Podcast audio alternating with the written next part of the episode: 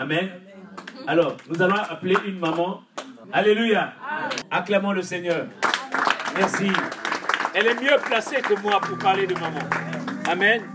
Merci. Alléluia, les mamans. Amen. Je voulais remercier l'homme de Dieu, le pasteur, parce qu'il a permis que je puisse parler des mamans. Amen. Alors, une mère, c'est une femme. Amen. Si on peut lire, on, dira, on pourra lire dans Genèse 1, le parle de toutes les mamans. Genèse 1, 27. Genèse 2, 21, 23. On va lire plus tard. Alors, on peut avoir plusieurs types de mères. On a des mères spirituelles, on a des mères adoptives et on a des mères biologiques. Mais quelle est vraiment la place de la mère dans la famille? La mère doit être au centre de la maison. Parce que c'est au centre de la maison qu'on peut tout voir. Là, je suis devant, je ne peux pas voir tout ce qui se passe derrière. Mais si je me mets au milieu de la maison, au milieu de l'église, je pourrais voir tout ce qui se passe. Donc nous, notre place est au centre. Quelqu'un a dit, la femme est le ministre et l'homme est le président. Donc chacun a sa place. Donc l'homme, euh, la femme est celle qui voit tout ce qui se passe dans la maison. C'est elle qui rapporte tout ce qui se passe à l'homme. Parce que nous devons être mieux. On est proche des enfants, mais on doit quand même être plus proche encore. Et c'est à nous de transmettre au père qu'est-ce qui se passe à la maison. Le rôle de la mère, c'est quoi? C'est d'enseigner, c'est de protéger, c'est de corriger et encore plus. Normalement, nous devons faire plus que ce que nous on a reçu en tant que mère. Car si un enfant ne réussit pas, on dit que c'est la faute de la mère. Donc nous devons faire des efforts en tant que mère, de transmettre ce qu'on nous a donné. Mais pour transmettre ce qu'on t'a donné, il faut que toi-même, tu sois déjà enseigné. On ne peut donner que ce qu'on a. Amen. Si on peut lire dans 2 Rois 4, à partir du verset 8, on parle de la femme sunamite. La Bible dit que c'est une femme de distinction. Si on peut lire, un jour Élisée passa par Sunem, il y avait là une femme de distinction le pressa d'accepter à manger. Et toutes les fois qu'il passait, il se rendait chez elle pour manger.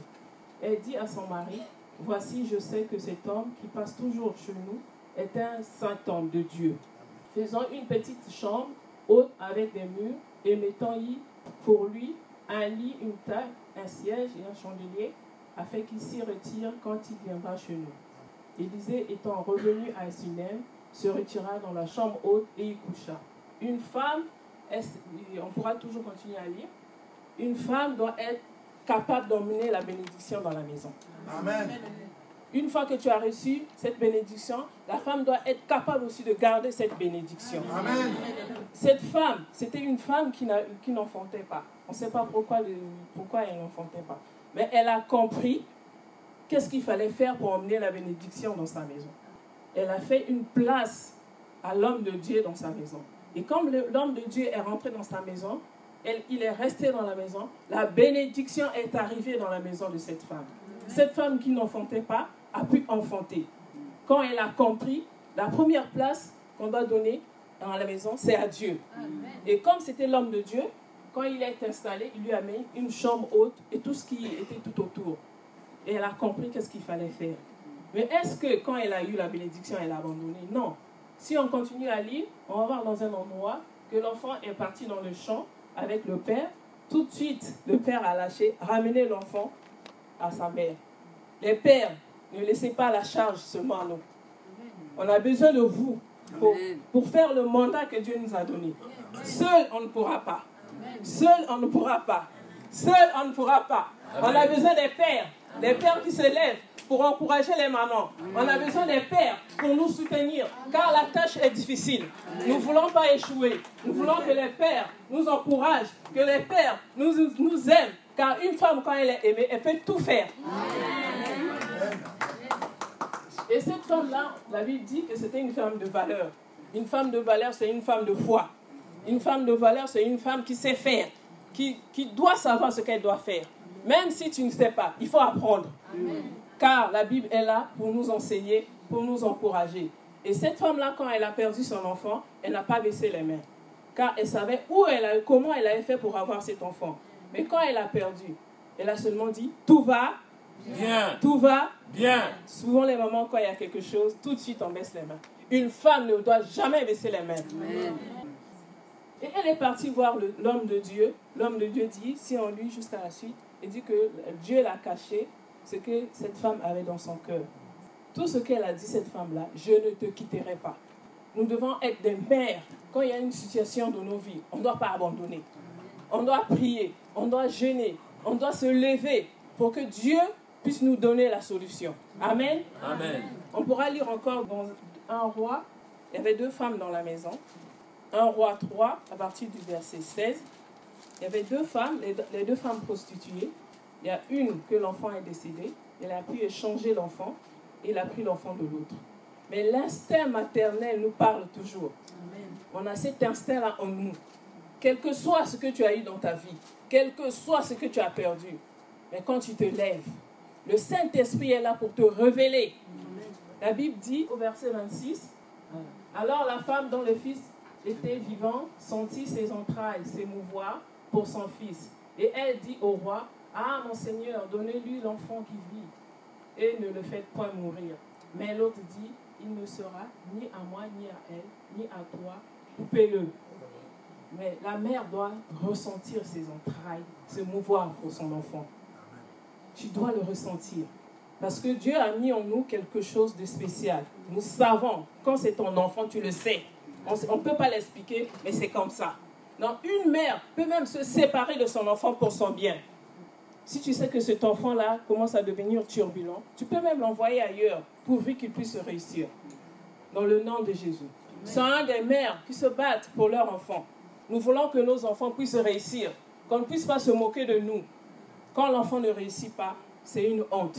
Mais quand un enfant réussit, c'est le bonheur de toute la famille. Amen.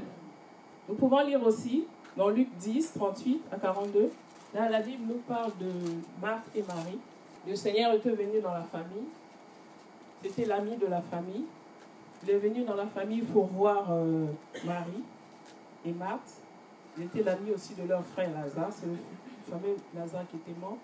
Marie était assise pour écouter ce que le Seigneur disait. Mais Marthe dit non, viens, Seigneur, ne vois-tu pas que Marie ne vient pas m'aider? Mais non, Marie avait juste choisi la bonne part. Quand on a cette bonne part en nous, quelles que soient les situations dans la vie, nous ne pouvons pas perdre. Quel que soit ce que nous pouvons traverser plus tard en tant que mère, quand on a une sémence dans nos cœurs, cette sémence-là ne pourra jamais, jamais, jamais. Car les futures filles sont des, mères de plus tard. Donc, gardons, gardons la bonne sémence dans nos cœurs.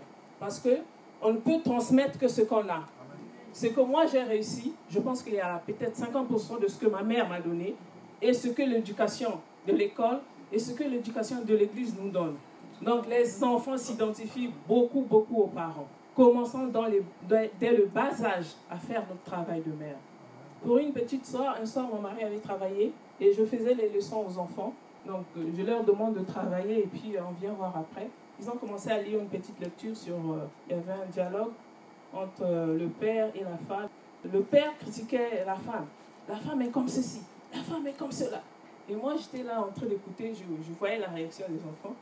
Il a lu une phrase, deux phrases, deux phrases. Il s'est arrêté et dit non, non, non, non, non, non, non, non.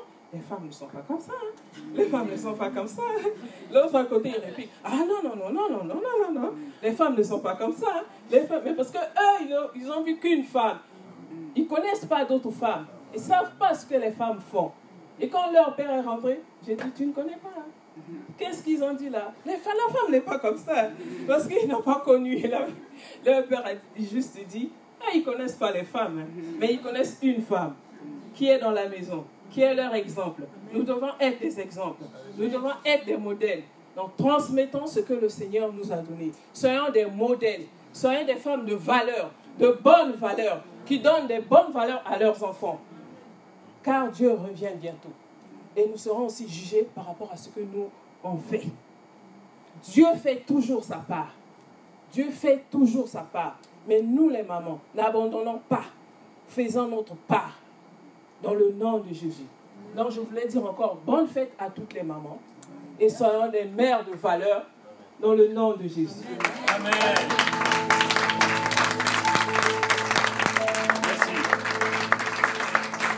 Soyons des femmes de valeur, des femmes de valeur, des femmes de valeur, des femmes de valeur.